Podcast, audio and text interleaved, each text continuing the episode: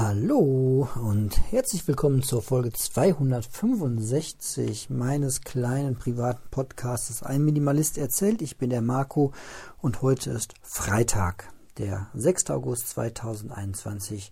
Schon spät am Abend, halb elf ist es gleich. Wahrscheinlich werden die meisten von euch das hier erst äh, morgen hören. Ja, ich äh, war heute Abend zum zweiten Mal seit langer Zeit bei mir im Fitnessstudio und muss sagen, das ähm, tat mal wieder richtig, richtig gut. Ähm, aber ich ähm, schaffe es auch zurzeit, das äh, nicht, nicht zu übertreiben. Ich neige ja äh, ein bisschen zu Übertreibungen. Ähm, und vor allem habe ich für mich, das wusste ich aber auch schon länger, ist äh, eines meiner äh, meiner Unglücks- oder meiner Unzufriedenheitsquellen, die, dass ähm, ich mir einmal gemachte Vorhaben, dass ich die zu ernst nehme.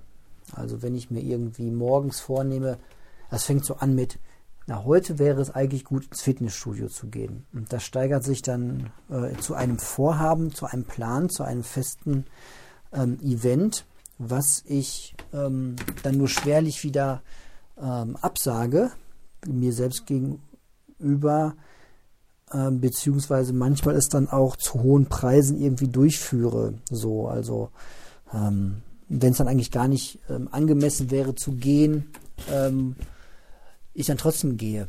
So, das hat so eine, so eine Persönlichkeitseigenschaft hat natürlich den Vorteil, dass man sich selbst gegenüber irgendwie schon sehr, sehr treu ist und seine Pläne eiskalt irgendwie auch durchzieht. Ähm, auf der anderen Seite macht man dann aber auch manchmal Dinge, die einem dann gar nicht in dem Moment am Herzen liegen, sondern nur weil man sie halt ähm, sich vorgenommen hat.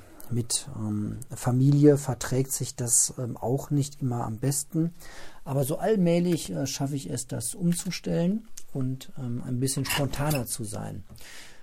Ähm, das hat natürlich wiederum den Vorteil, dass man nicht so leicht andere Menschen vielleicht mit in sein Leben integrieren kann, weil ja, das passt halt häufig nicht so. Wir leben zwar irgendwie in einer mega flexiblen Zeit, aber natürlich ähm,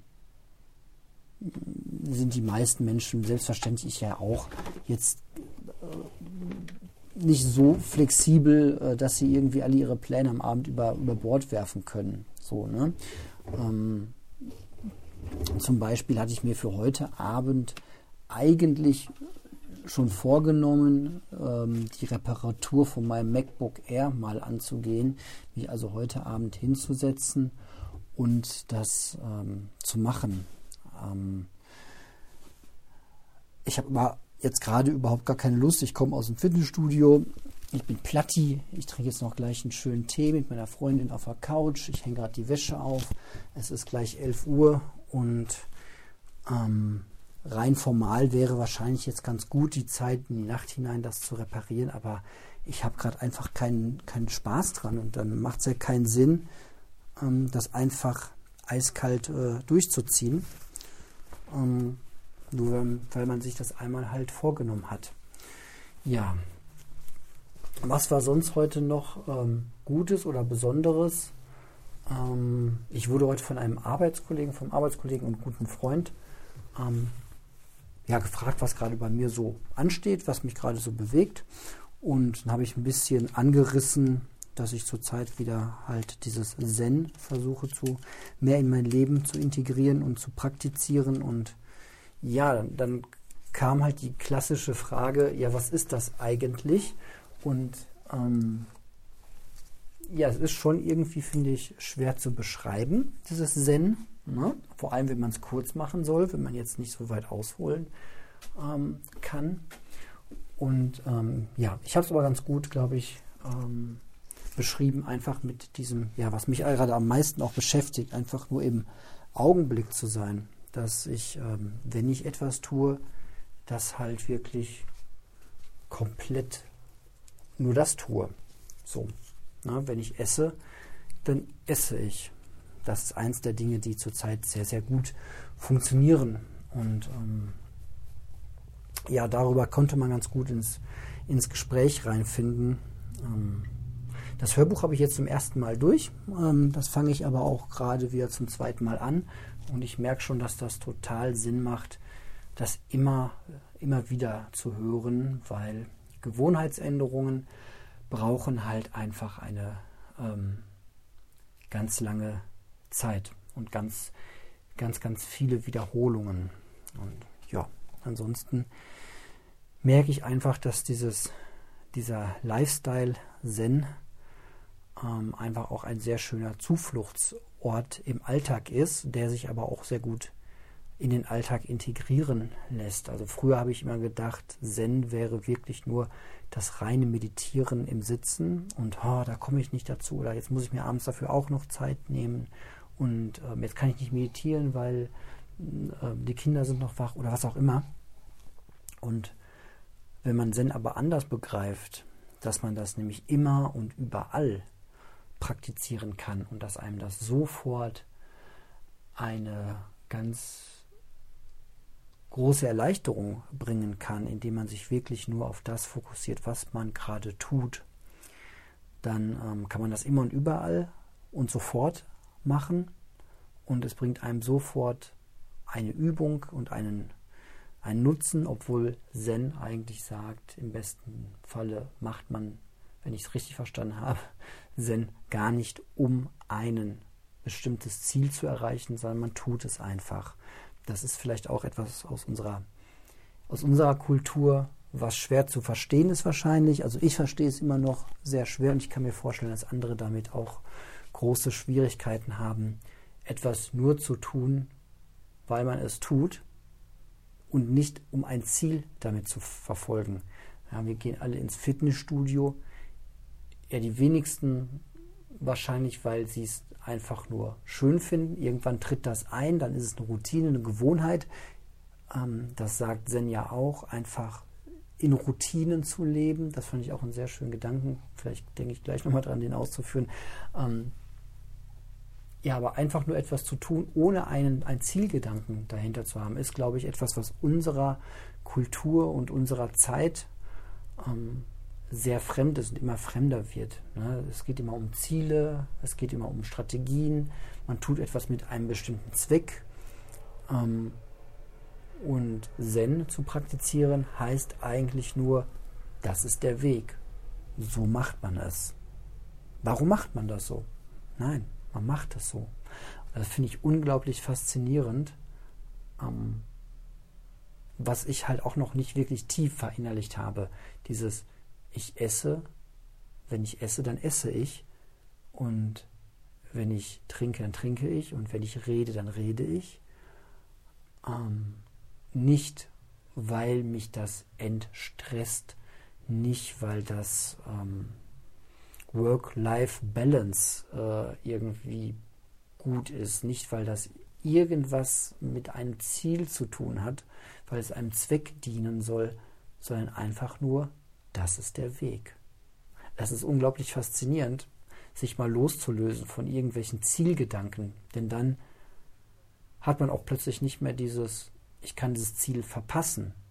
Ganz im Gegenteil, Zen sagt er, wenn du an das Ziel denkst und das Ziel vor Augen hast und es ergreifen möchtest, in dem Moment hast du den Weg eigentlich schon verlassen wieder und solltest zurückfinden und es einfach nur tun und einfach nur etwas tun zu dürfen, ohne immer diesen Zielgedanken zu haben oder diesen Zweckgedanken, diesen Nutzengedanken, dieses, was nützt mir das denn jetzt ganz konkret, wenn ich immer nur eine Sache mache, ähm, dann zu sagen, weiß ich nicht, ob es überhaupt was nützt. Das, aber das ist der Weg. Das finde ich ganz, ganz, ganz, ganz interessant gerade. Ähm, jetzt habe ich den anderen Gedanken ein bisschen ähm, aus dem Fokus verloren. Ähm, ja, genau. Ich habe es nochmal ganz kurz äh, nachgehört. Es geht um das ähm, in Routinen leben.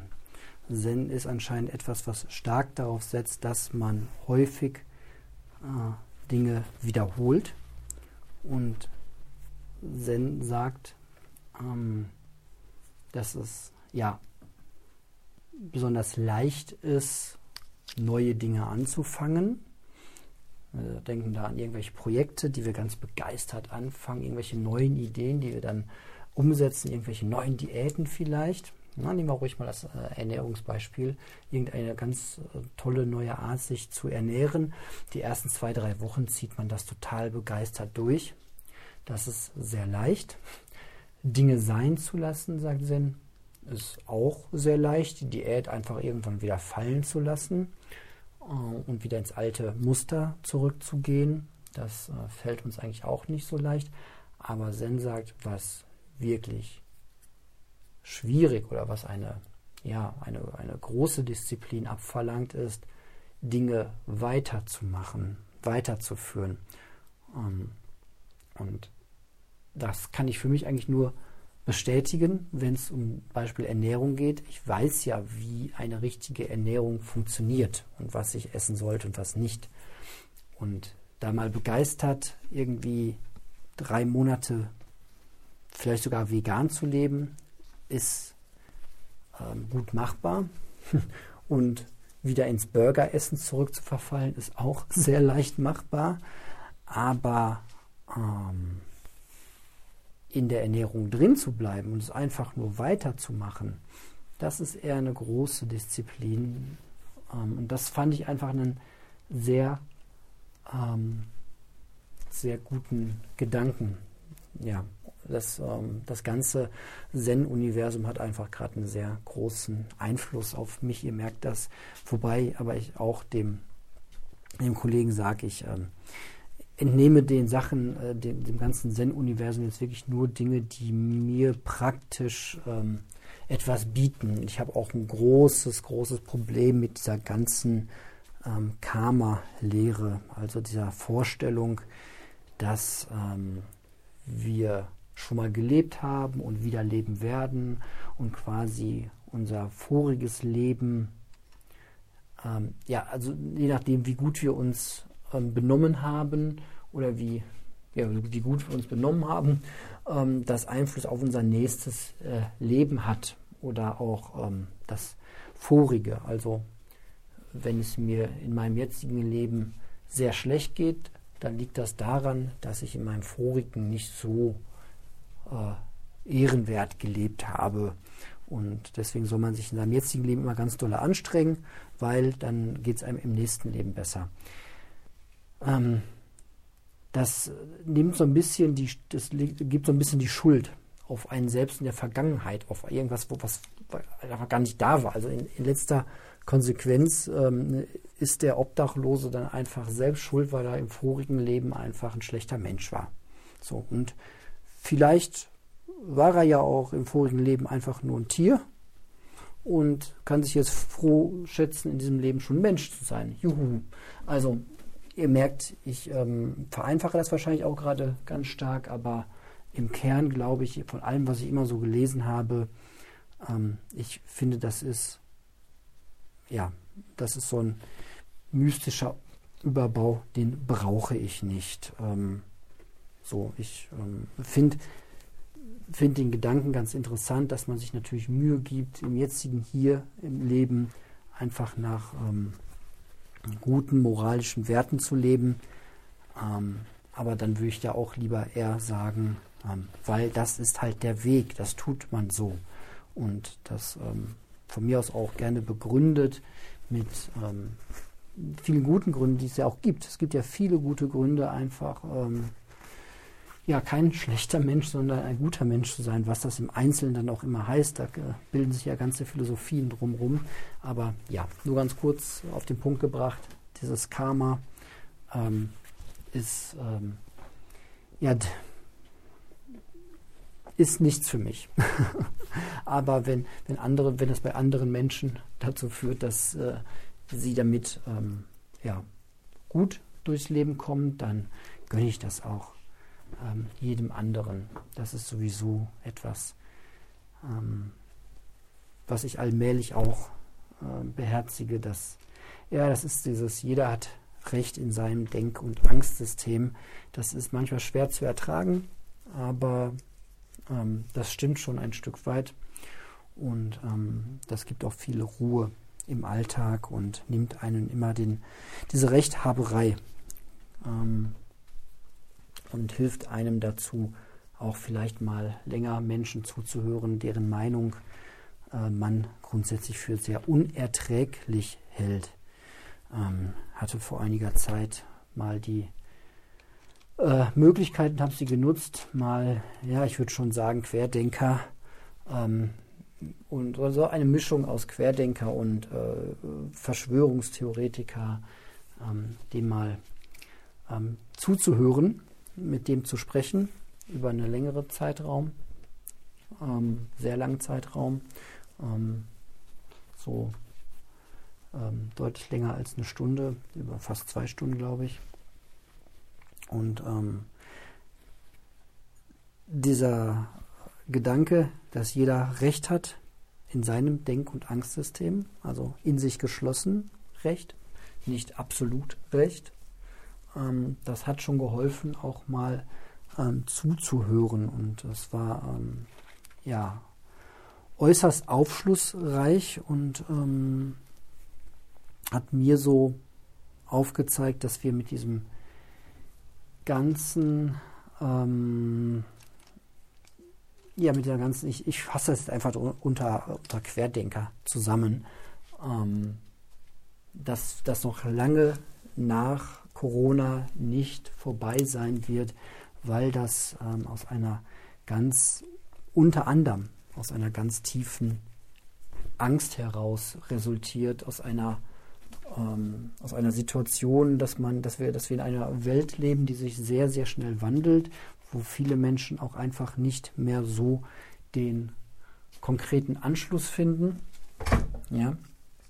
Und ähm, dass das dann dazu führt, dass man ganz, ganz schnell in dieses Muster hineingerät, ähm, ja, ich brauche irgendwie ein, ein Wissen, ein, ein, Geheimwissen, was mich abgrenzt von allen anderen, um irgendwie wieder Ordnung in dieses chaotische Leben reinzukriegen. Ich brauche irgendwie einen Erklärungsansatz, wie die Welt wirklich funktioniert, weil ich sie halt überhaupt gar nicht mehr irgendwie ähm, begreife, was da gerade draußen los ist. Wacht morgens in einer Welt auf, die komplett irgendwie verändert ist mit irgendwelchen ähm, Begrifflichkeiten. Alle sagen auf einmal JournalistInnen und ähm, LGBTQ AI Plus und ähm,